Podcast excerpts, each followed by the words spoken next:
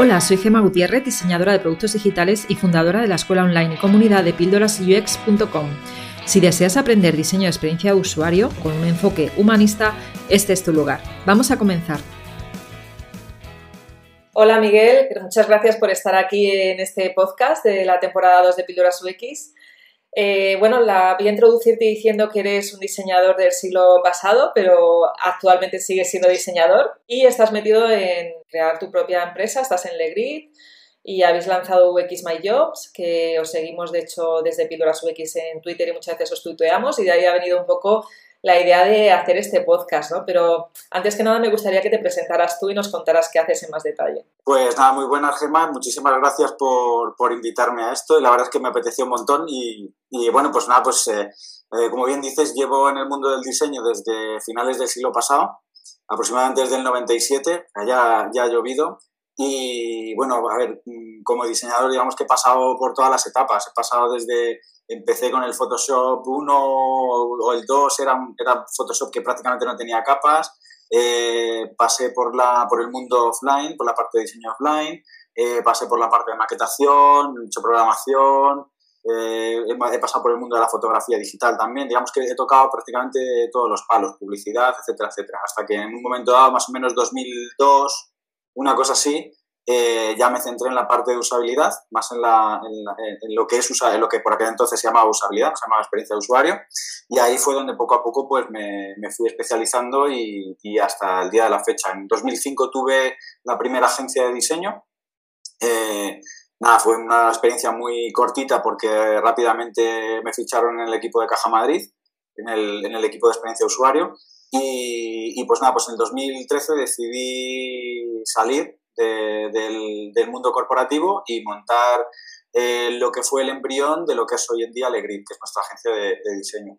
Eh, monté Oboe y en paralelo unas compañeras que tenía en el equipo de investigación pues salieron y crearon Scroll y pues empezamos a trabajar en, paralelo desde el principio en diferentes proyectos, fuimos creciendo, creciendo, creciendo y hasta hace un par de años que decidimos lanzar la marca Legrid como marca única y pues dentro de la compañía principalmente nos dedicamos al diseño de productos y servicios digitales con una capa muy importante de, de, trabajo basado en el dato. ¿vale? Tenemos, intentamos trabajar la parte de investigación en prácticamente el 100% de los proyectos, ahí somos bastante fuertes.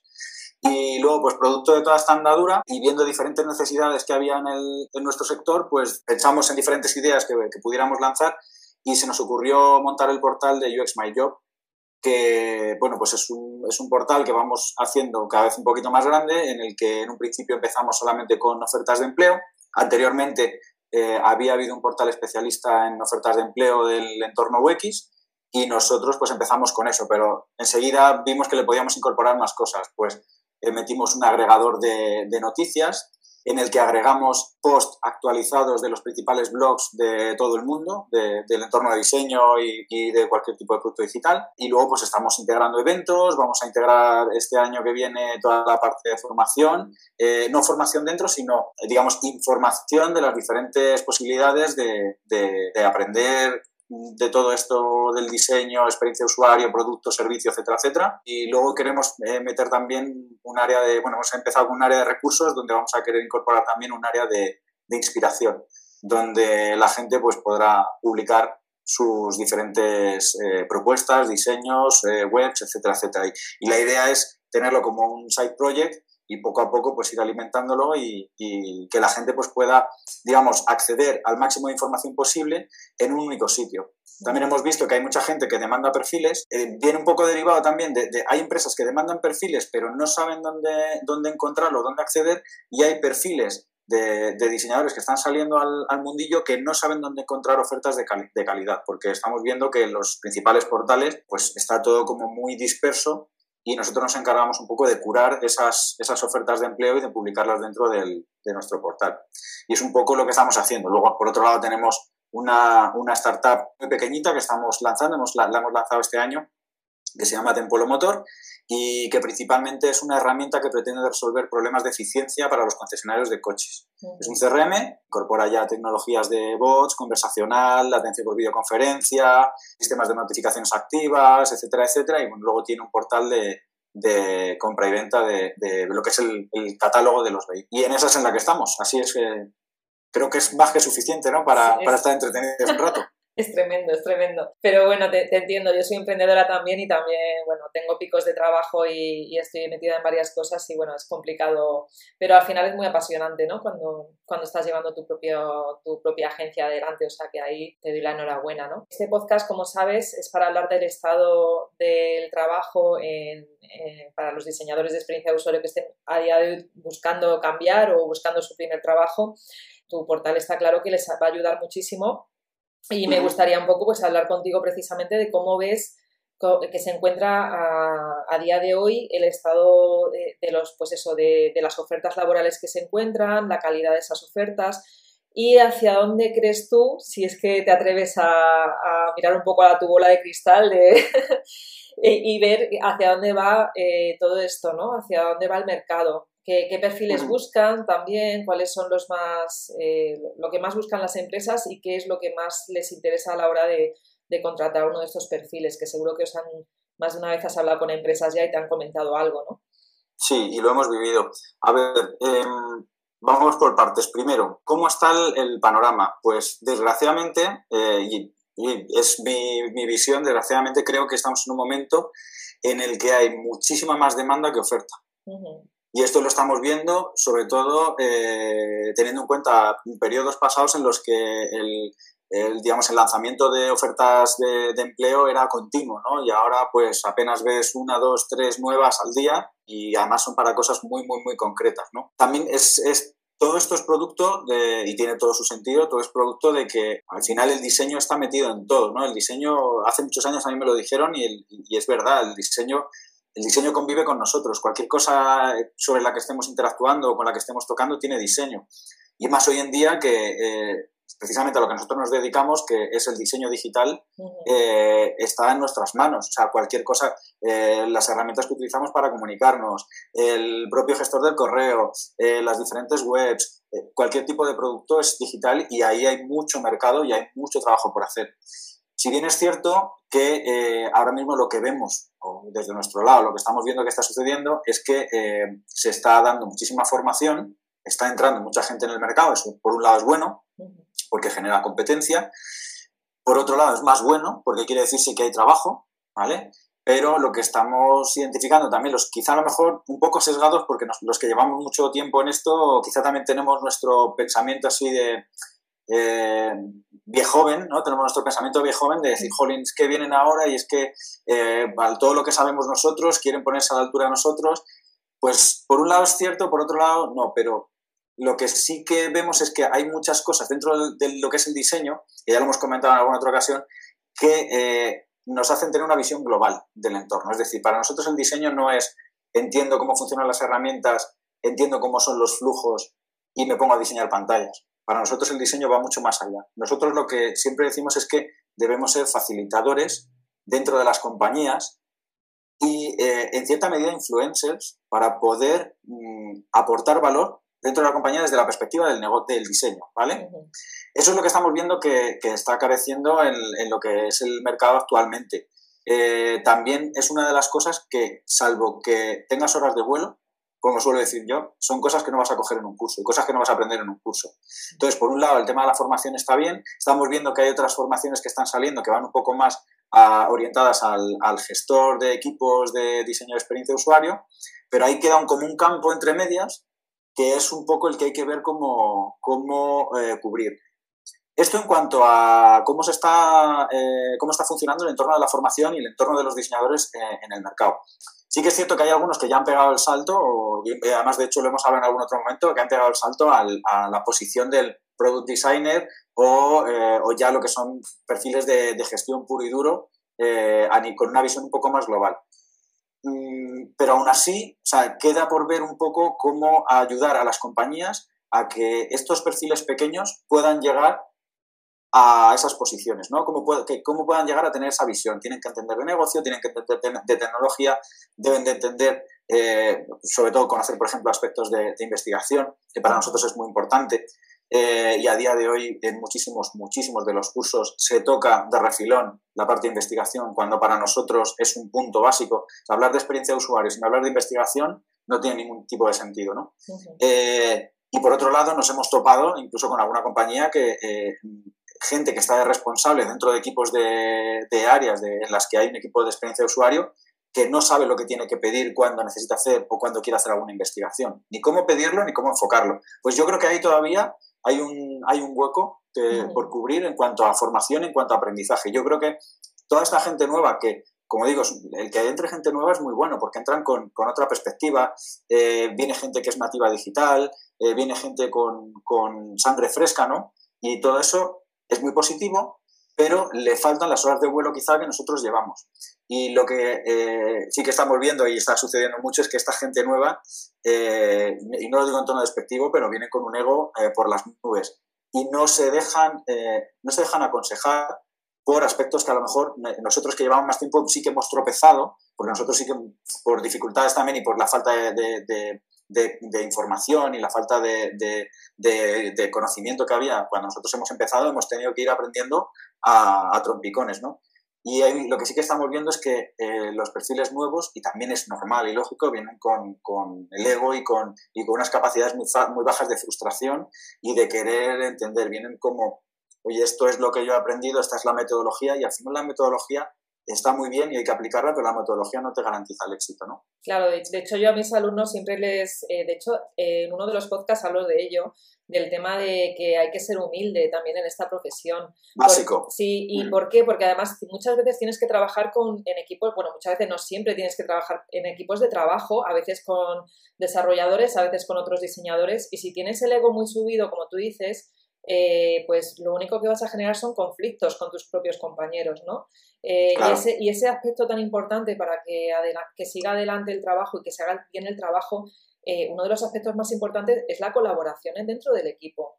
Y precisamente esa frustración de la que hablas y ese ego hacen que no haya esa colaboración, ¿no? Como debiera haber, vamos. Claro, mira, nosotros estamos preparando eh, una dentro, a ver, nosotros dentro de lo que es el entorno del diseño, pues siempre estamos buscando reinventarnos, ¿no?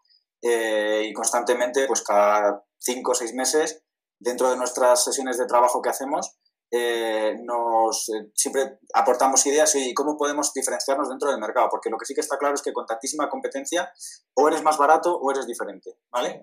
Eh, diferente con sentido, ¿vale? Entonces, lo que sí que estamos eh, preparando eh, son una serie de pequeñas charlas acompañadas de una posible formación futura en las compañías para ayudar a, implementar hay compañías que están contratando, y era una de las cosas que también íbamos a comentar, que están contratando perfiles de, experiencia de usuario.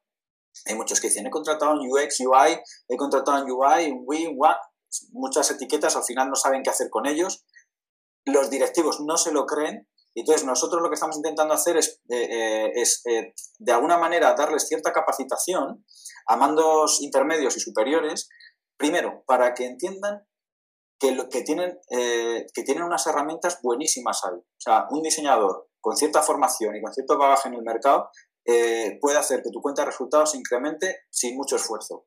Entonces, nosotros lo que estamos intentando trabajar con ellos es ayudarles a implementar la metodología dentro de las compañías. De hecho, en alguna compañía ya hemos diseñado, eh, incluso en formato físico, la metodología de diseño, la metodología de investigación, hemos dado formación y hemos hecho pilotajes para que ellos puedan poco a poco ir implementando eh, esa forma de trabajar y que vayan cambiando es lo que, lo que, llamamos el, escalado de la, del, diseño dentro de las compañías. Es decir, oye, yo trabajo dentro de mi entorno, pero esto no me vale, yo tengo que trasladar toda mi propuesta de valor a la compañía. Y eso no se puede hacer de golpe y porrazo, eso hay que ir haciéndolo conquistando pequeños, eh, digamos, pequeñas conquistas en diferentes áreas, buscando aliados y sobre todo eh, reportando el impacto positivo que tiene la actividad que tienes. Eso se traduce en métricas se traduce en, bueno, principalmente en métricas y en los resultados que tú ya estás viendo, ¿no? Eh, esa es una de las partes que te comento que, falta, yo creo que se queda un poco en el aire dentro de la, de la, formación. Y otro de los puntos que sí que estamos viendo que está, que está un poco flojeando es, eh, y además esto sí que lo hemos identificado con, con, el asunto de UX My Job, es eh, la calidad de las ofertas de empleo que están saliendo. Estamos viendo ofertas de empleo eh, en la que la gente de recursos humanos es evidente que no saben lo que están pidiendo. Y eso a nosotros nos da mucho miedo. O sea, nos, llamó la atención hace no mucho, de hecho las vamos guardando y las vamos recopilando un poco porque en algún momento las sacaremos, eh, porque igual te sale un UX designer con Angular, un UX, design, UX UI designer con Python, o sea, cosas de, cosas de ese estilo.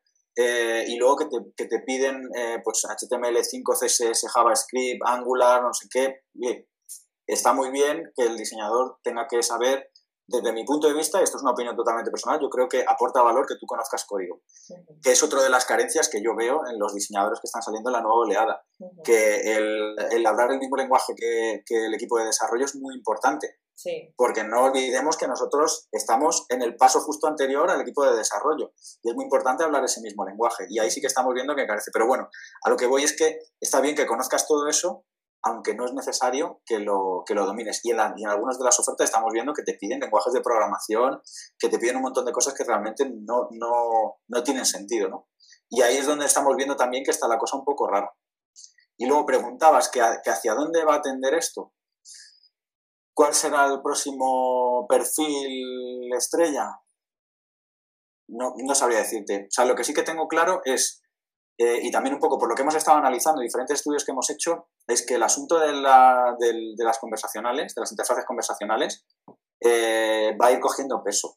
Sí que vemos que, con todo el auge de, las interfaces de voz, altavoces inteligentes y las diferentes posibilidades que surgen a partir de todo esto, vemos que ahí eh, hemos hecho algunas entrevistas y algunos, y algunos estudios y lo que sí que hemos visto es que pese a que ahora mismo el principal uso de los altavoces inteligentes, por ejemplo, es escuchar música, la radio, eh, ver el tiempo y, una, y algunas recetas, ¿vale? Que es más o menos lo que nos salía, que, es lo que utilizaba la gente.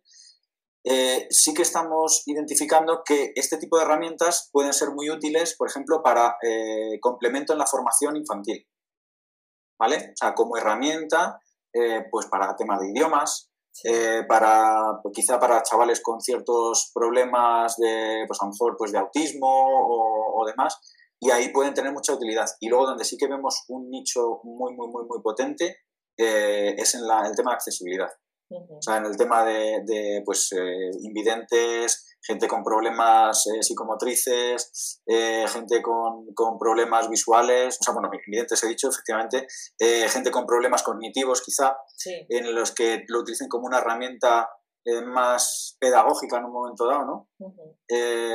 ahí sí que vemos que, va a haber, que va a haber recorrido. Lo que pasa es que también pensamos que a día de hoy nosotros decimos internamente que el, mundo de las interfaces de voz está en modo beta porque sí que vemos que hay muchas carencias, pues los tiempos de latencia, el cómo te muestra los resultados y pensando incluso en una interfaz multimodal, o sea, en, un modelo ya multimodal, pensando en, interfaz de voz pero con pantalla, eh, todavía le vemos ese, le vemos todavía bastante rápido de mejora, aunque sí que es cierto que tiene muchas aplicaciones.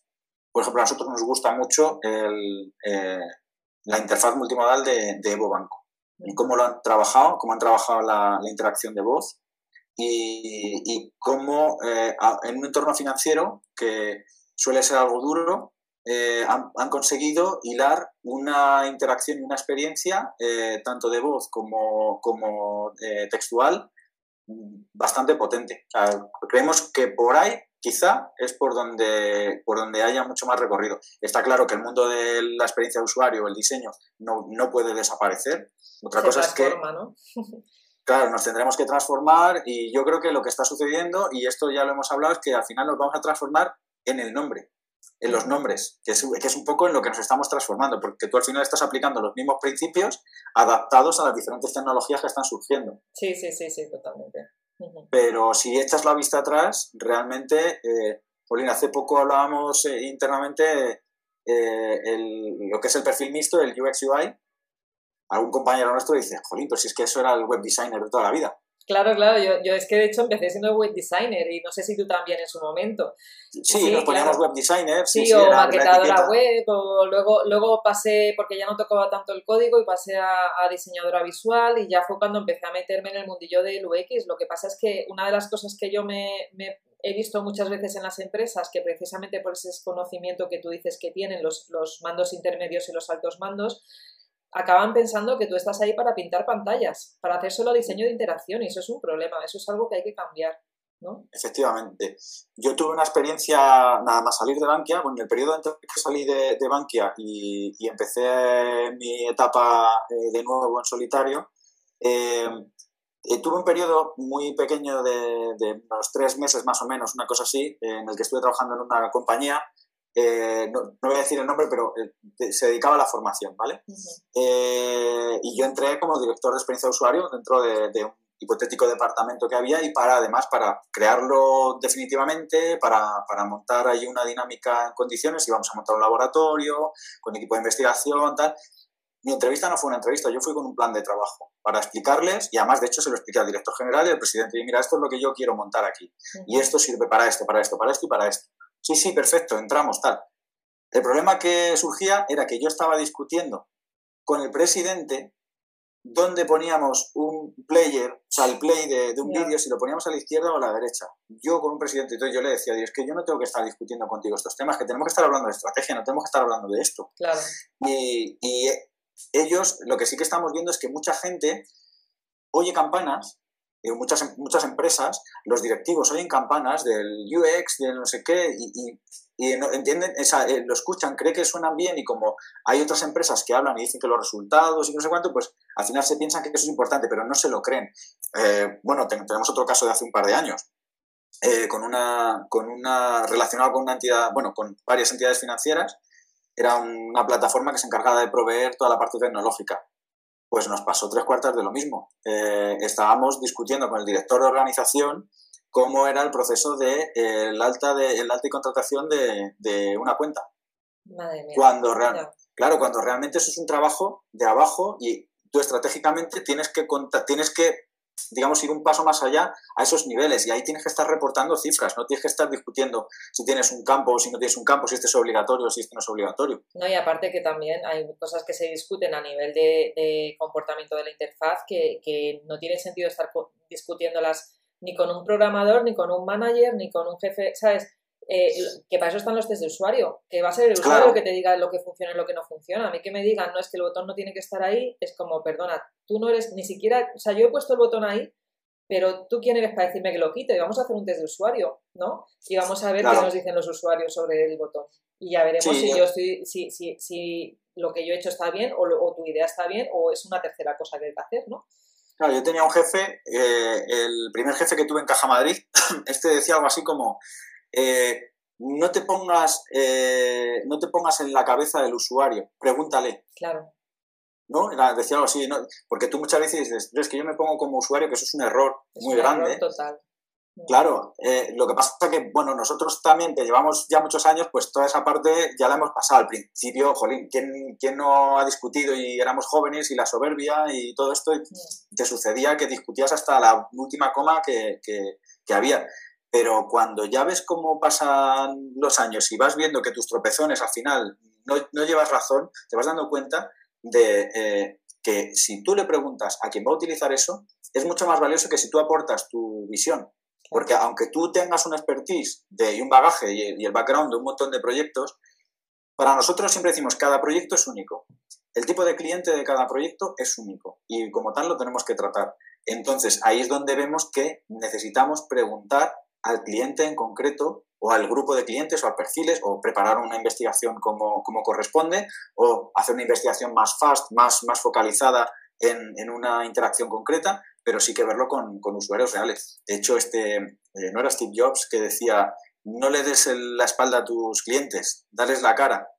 ¿Sabes? Era como no hagas diseño autorreferenciado, eh, diseña para ellos, que son los que van a utilizar tu, tu servicio, tu producto o lo que sea, ¿no? Sí. Y ahí es donde nosotros estamos y donde nosotros intentamos hacer mucho hincapié, pero sí que es cierto que todavía nos cuesta, nos cuesta mucho. Y recientemente, pues por ejemplo, hemos tenido alguna experiencia un poco desagradable en la administración, porque, porque a día de hoy todavía sigue pasando que la gente no, no, no, no se lo cree, no cree que realmente aportes valor y oye, como toda la vida les ha ido bien, pues ¿para qué van a cambiar? Yeah. Pues oye, la gestión del cambio está ahí, pero no siempre funciona. Pero bueno, poco a poco. Yo, yo también me he encontrado con con emprendedores jóvenes, además, de menos de 40, de 30 y pocos años, que, que no ven el tema de hacer research, que creen que ellos tienen la idea absoluta de cómo tiene que ser el producto que van a lanzar al mercado. Y sin embargo, también hay, de hecho, me ha pasado hoy mismo que me he reunido con, con una, gente que va, va, va, a crear una startup nueva, un producto nuevo. Y lo primero que me han dicho es, eh, queremos que nos digas cómo tenemos que hacer el research. Queremos hacer research y queremos que nos digas tú, como experta, cómo lo harías, eh, cuánto tiempo te llevaría, cómo nos organizamos y cómo nos puedes ayudar a nivel estratégico también. O sea, y me he quedado, digo, que ojalá fueran así todos. No, hay muchos que sí, nosotros sí que topamos con gente así. También es cierto que nosotros en la parte de research hemos evolucionado eh, desde el punto de vista comercial, ¿vale? Y te explico por qué. Eh, a ver, nosotros al principio, cuando nos lanzamos al mercado como, como la parte de nuestra investigación eh, se llamaba Scroll por aquel entonces salimos al mercado y lo que eh, intentábamos hacer era trabajar de la misma manera que nosotros estábamos trabajando en, en Bankia, ¿vale? Caja Madrid Bankia, todo, durante todo el periodo. eran investigaciones bastante potentes, ¿vale? Pero claro que tenía unos costes que solo se lo podían permitir pues un Santander, un Bankia, un BBVA y tal. Y de hecho a día de hoy todavía se lo, se lo pueden seguir permitiendo. Pero lo que estábamos viendo es que si nosotros queríamos llegar a más, a un abanico mayor de clientes, teníamos que eh, buscarle una vuelta a nuestra forma de investigar para poder seguir sacando informes de calidad y resultados de calidad pero con mucho más eficientes, o sea, con, con, menor esfuerzo y con menor coste por parte del cliente también. Entonces nosotros desarrollamos nuestra, nuestra metodología FAST, ¿vale? Mm, no es, un, no es como si trabajáramos un design sprint de, de, una semana, ¿no? Eh, nosotros, el FAST para nosotros es, oye, nosotros ya hemos analizado que con una muestra menor eh, ya podemos sacar resultados significativos, que no son concluyentes, pero son significativos que nos pueden marcar una tendencia, y, eh, y, además focalizamos en una o dos tareas muy concretas. O sea, normalmente este tipo de, de estudios los hacemos orientados, son orientados a tareas. Y lo que, lo que sí que hacemos es reducir mucho el scope del, de la investigación. En vez de irnos a hacer un análisis muy grande de, de un montón de variantes, nos centramos en, en, una, dos, tres tareas, no más, y, y con un perfil solamente, y de ahí ya empezamos a sacar información para extrapolar. Eh, ¿Eso qué es lo que nos ha permitido? Pues nos ha permitido seguir eh, incorporando la fase de investigación dentro de diferentes proyectos. Y hemos, por ejemplo, en la administración pública hemos metido investigación, que yo conozco muy poquita gente que haya metido investigación en la administración pública. Uh -huh. Y te hablo de administración pública, eh, digamos, general y, y, y, en local. Estamos trabajando bastante para, pues tanto para ayuntamientos como para, como, pues, para ministerios, etcétera, etcétera. ¿no? Y ahí sí que cuando de primera son muy reacios a hacerlo, porque al final, de alguna manera, les estás incrementando el, la parte presupuestaria, que ahí es donde un poco les duele, pero, jolín, cuando haces la primera, cuando haces la primera iteración, ves los resultados, ahí ya cambia la película. Ahí entonces ya se lo empiezan a creer. Y si encima les invitas a las sesiones y lo ven ellos de primera mano, ya en la siguiente no es que no sean no es que te lo piden.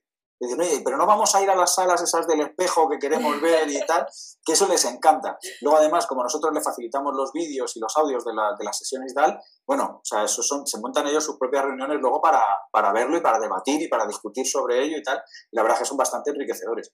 Aparte de que trabajas con datos que para nosotros es básico. Muy bien. Bueno, pues a ver si vamos, va cambiando el mercado y el mercado laboral y nos encontramos más empresas que están dispuestas a hacer investigación. A ver, poco a poco, o sea, yo creo que es, un, yo creo que es, que es cuestión de dar el primer paso.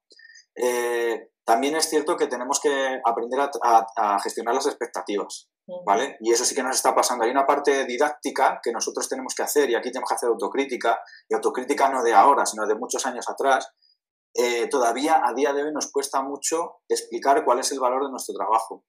Nos cuesta mucho hacer que los clientes entiendan cuál es el valor de nuestro trabajo, que entiendan bien qué es lo que hacemos y qué les podemos aportar. Y, y yo creo que ahí no hemos sabido hacerlo. Entonces, el primer paso siempre cuesta mucho. Lo que sí que es cierto es que cuando ya has hecho, es lo que te decía hace un momento, cuando ya has hecho la primera iteración y ellos ven los resultados, dicen, ostras, es que esto es importante. Pues nosotros contamos una anécdota de nuestro director de área en, en, en, Bankia cuando nosotros montamos el laboratorio en 2009 más o menos fue. En 2008 empezamos y lo montamos en 2009. Y justo íbamos a sacar el, el nuevo transaccional de, de, de, de, era Caja Madrid, no era Bankia, era el de Caja Madrid.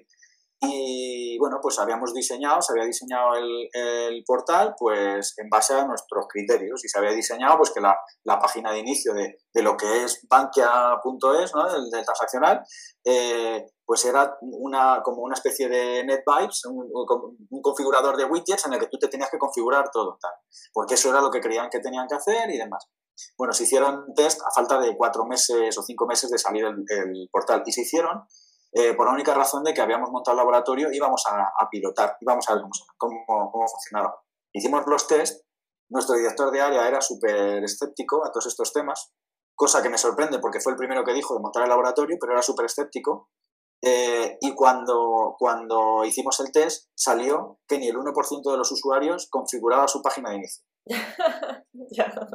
Mira, se echó las manos a la cabeza, eh, parar todo, parar todo, parar todo, reconfiguramos toda, todo lo que era el onboarding, la página inicial del transaccional y demás, y cambiamos y luego pues fue un éxito, porque además se hicieron luego las encuestas de calidad y salieron muy bien. Recuerdo que se habían incrementado en veintitantos por ciento los niveles de calidad de, de la percepción de calidad de los usuarios y tal. Y a partir de ahí dijo nuestro director de área, lo que no sé es cómo hemos podido estar trabajando hasta ahora sin hacer investigación. Quiero hacer investigación a partir de ahora en todo. Y eso fue un antes y un después de nuestro equipo de, experiencia de usuario en Caja Madrid. Porque a partir de ese momento, claro, él como está arriba, es que esto es una de las cosas que son básicas para todos estos que están, que, están empezando a introducirse en este, en este mundillo, es una de las cosas básicas, el hacer conquistas. Conquistas y conquistas hacia arriba. ¿Por qué? Porque esa, esa conquista va a bajar y se va a impregnar en, el resto de, áreas y de equipos. De abajo arriba es más difícil, de arriba a abajo es mucho más fácil. ¿Y cómo, cuál es la manera de, digamos, de, conquistar? Nosotros la experiencia nos dice que es con datos. Es con datos, porque hay una parte emocional, que sí que siempre es importante, pero a los directivos lo que le importa es los datos. Le importa dónde está el dinero y le importa eh, que, que, realmente su cuenta de resultados funcione. Y entonces ya te digo, fue muy anecdótico y yo lo cuento muchísimo porque para nosotros fue muy gracioso. O sea, fue como, oye, estás diciendo que no crees en nosotros, aún así nos impulsas y ahora cuando hacemos esto te has dado cuenta realmente de lo que puede aportar. Bueno, pues a partir de ahí empezamos a diseñar cajeros, a trabajar con el call center, a diseñar el terminal financiero, eh, a diseñar televisión digital, que por aquel entonces teníamos televisión digital, eh, diseñar todo. Y hacíamos test de todo. Y de hecho hacíamos estudios súper chulos de temas de accesibilidad que eran muy, muy, muy, vamos, eran buenísimos. Trabajamos con, venían invidentes para contarnos cuál era su experiencia en los diferentes entornos digitales que trabajan con nosotros. Eh, bueno, además llevábamos temas de certificaciones y demás, que eso además lo llevaba yo. Eh, traíamos gente, pues, por ejemplo, con alguna discapacidad en brazos, en manos, o sea, discapacidad motrices y con, eh, con discapacidad, con discapacidad cognitiva. Y estuvimos haciendo diferentes test durante un montón de tiempo y tal, y salían cosas muy interesantes. O luego, por ejemplo, trasladar eh, la investigación a mejorar la eficiencia en las, en las oficinas. El cuánto tiempo se puede ahorrar un operador de caja en realizar una transferencia o en hacer un reintegro si le cambiamos la forma de rellenar los formularios del terminal financiero, que los está rellenando en Z y se los vamos a poner en N invertida, por ejemplo. Cosas de ese tipo. Y montábamos un montón de, de iteraciones. Y eso, por otro lado, nos sirvió para conseguir más presupuesto para poder hacer investigación dentro de la casa. Bueno, el tema, el tema Bankia da para un podcast entero, que ahí ya os juntaría a ti, a Marta Marrodán, para, a Martuki, sí, sí. para hablar de ese tema específicamente, de, cómo montasteis el laboratorio, cómo fue todo y, lo, y cómo se hacían allí los, los test. Sí, la verdad es que me parece súper interesante. Nosotros después de ese, eh, ya como Legrid, montamos el laboratorio de investigación de Meliá, que ha sido el primer laboratorio de investigación que se ha hecho dentro de un entorno del ámbito de turismo. Y ahí, pues eso, pues hicimos el, montamos un laboratorio en sus oficinas en Mallorca, lo pasa mucho más pequeño que el de Bankia, el de Bankia era un super laboratorio. El de allí eran dos salas, eh, con toda la maquinaria necesaria para, hacer eh, Morae, para hacer eh, con cámaras portátiles, con toda la grabación en remoto y demás, con acceso por escritorio remoto a, a las diferentes salas que había hicimos formación, les diseñamos la metodología de diseño y la metodología de investigación y luego hicimos diferentes pilotos con ellos. Y ahí sí que nos dio o sea, ahí sí que vimos que realmente habíamos aprendido mucho cuando en nuestra época en, en Bankia. Bankia para nosotros fue como un máster eh, remunerado, siempre decimos eso. Que más allá de, que sí que curramos mucho y tal, para nosotros fue un máster, aprendimos un montón sobre, sobre, no tanto sobre la ejecución, que sí, pero ya veníamos, ya sabíamos un poco lo que era ejecutar eh, diferentes actividades dentro de la, de la parte de experiencia de usuario, pero sí que nos sirvió para ser capaces de implementar eh, estrategias de experiencia de usuario dentro de las compañías o escalar el diseño dentro de las compañías, el cómo conquistar diferentes áreas, el cómo cambiar el mindset de la gente y que vean la importancia que tiene, eh, no sin lucha y sin, pelear, porque es que nos costó pelear, pues a lo mejor tardamos como cinco años, una cosa así, en, en, hacernos querer. Eh, hicimos capacitación, hicimos un montón de, de, cosas dentro de la compañía que al final nos sirvió pues para que nos vieran como ayudadores, como lo que realmente éramos, ayudadores, facilitadores. No como, oye, es que me vas a, engordar el presupuesto porque me vas a hacer prototipos y me vas a hacer no sé qué. No, es que aquí siempre hemos hecho los diseños directamente. O el, o el equipo de desarrollo siempre ha tirado directamente a, programar. Bueno, vamos a... A mí una, una, de las cosas, hablando del tema de la investigación, que me preguntan siempre los alumnos es... Eh, ¿Dónde tengo, o sea, en qué empresas, en qué empresas puedo trabajar solo en research? Y claro, mi contestación es en España, pues muy pocas. Eh, empresas que solo necesiten diseñadores de investigación. ¿Sabes? Eh, ahí ha creado, por ejemplo, el BBVA un equipo muy grande de research que tienen ellos y ahí que son diseñadores que solo se dedican a eso. Y luego otras empresas que pueda haber, no sé, dime tú qué se te ocurre, pero en Fjord, eh, que aprende Service Design, yo estuve un año allí y aprende Service Design, o Design It, que también hacen research. Sí y específicamente vosotros también lo estáis haciendo y poco más, ¿no? ¿Qué más nosotros hay Sí, nosotros somos muy especialistas en la, en la, parte de investigación y sí que es cierto que hay empresas que nos llaman solamente para hacer investigación, porque estamos muy posicionados en ello. De hecho, por ejemplo, tenemos proyectos con Telefónica que son solo y exclusivamente de investigación. O sea, ahora ya se ha, abierto a hacer más cosas, ¿no? Pero, pero hemos entrado haciendo única y exclusivamente investigación. Por eso te digo que ahí nosotros somos, eh, somos bastante diferentes y entre otras cosas también porque tenemos un equipo propio que solamente se dedica a eso. Además, el equipo de investigación no, no, no ni analiza flujos, ni, ni, ni tira pantallas, ni, ni, nada de eso. Sí que cuando tenemos que hacer service, por supuesto, participan porque facilitan muy bien eh, o sea, y tienen el coco bastante bien amueblado para, para poder sacarle el máximo jugo a todas esas sesiones. Por otro lado, eh, como tienen tantísima experiencia, saben seleccionar muy bien qué técnicas utilizar y qué técnicas no utilizar en cada momento en función de los objetivos que tenemos que sacar, que eso es una de las partes importantes, la selección de las técnicas que vas a utilizar cuando vas a hacer una sesión o de investigación o de, o de facilitación o del tipo que sea. Eso es, clave. Eh, y luego, sobre todo, porque eh, nosotros yo creo que nos diferenciamos mucho en cómo hacemos el análisis. Creo que muy poquitas empresas, no sabría decirte ahora mismo a nivel nacional, empresas que hagan los análisis tan profundos y tan detallados que sacamos nosotros. Eso no lo suelen hacer. Que luego, por desgracia, eh, realmente de ese análisis que tú has hecho profundo y que tiene mucha, una ciencia y tal, los mandos intermedios y los superiores se quedan con las tres pantallas finales que son las de los accionables que llamamos, ¿no? que son las de, oye, hay que tocar aquí, aquí aquí, y esto habría que hacerlo así, asado, asado, que es lo único que les importa. Pero la parte anterior, eh, lo que nos dicen los usuarios, el cómo lo analizas, eh, momentos clave, frases matadoras, cosas de este tipo que realmente son cosas que te están afectando a, tu negocio, esa parte la dejan como un poco atrás.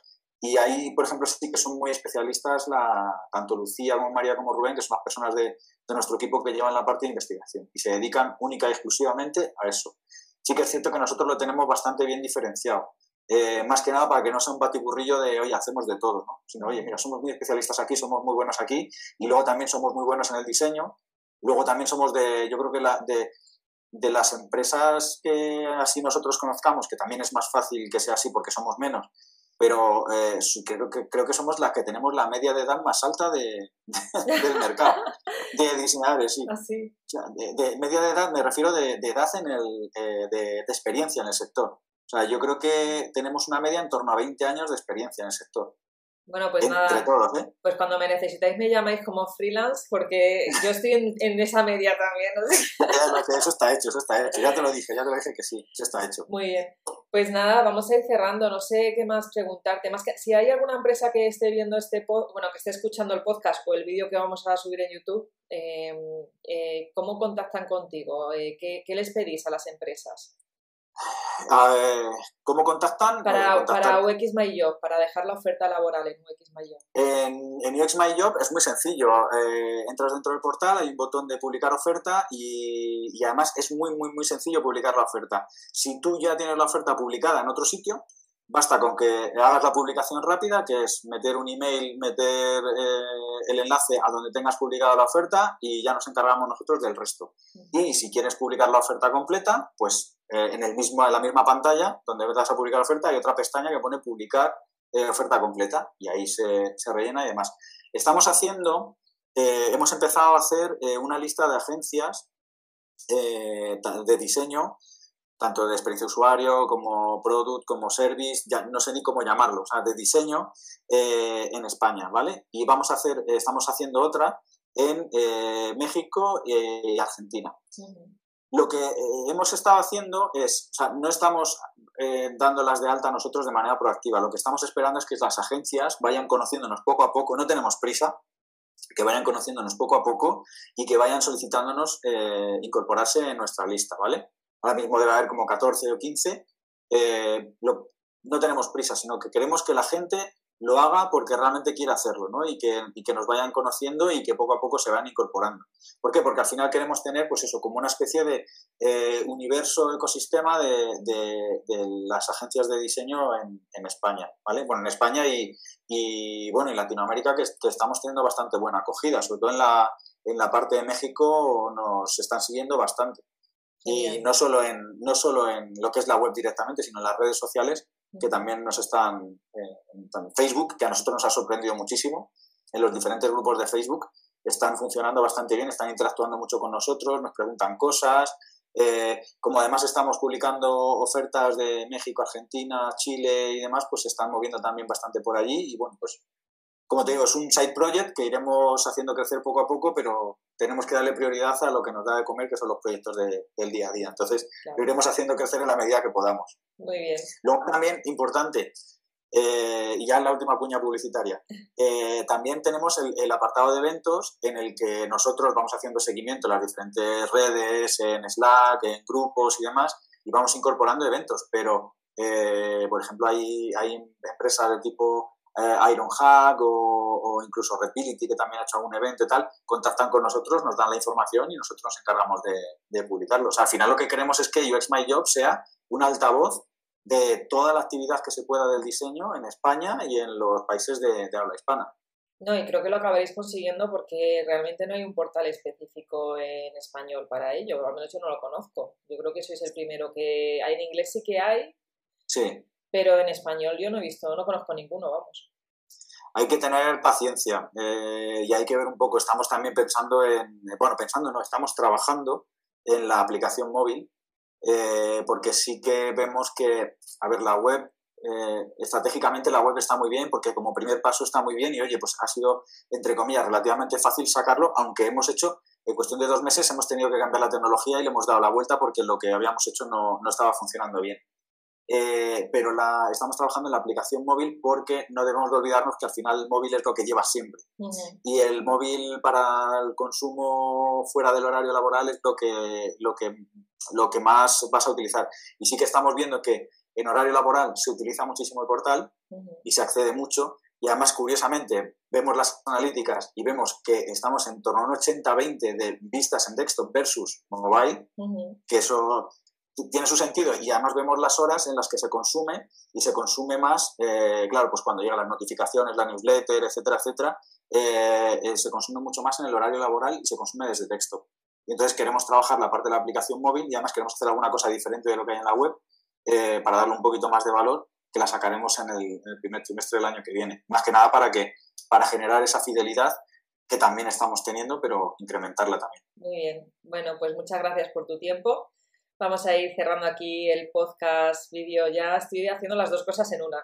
para mi canal de YouTube, para, para el podcast, para todo. O sea que muy bien, Gemma, pues nada, pues mil gracias por, por, charlar este rato y bueno, pues seguimos con las puertas abiertas para seguir colaborando. Sí, eso seguro, el 2020 seguro que va a traer bastantes colaboraciones juntos.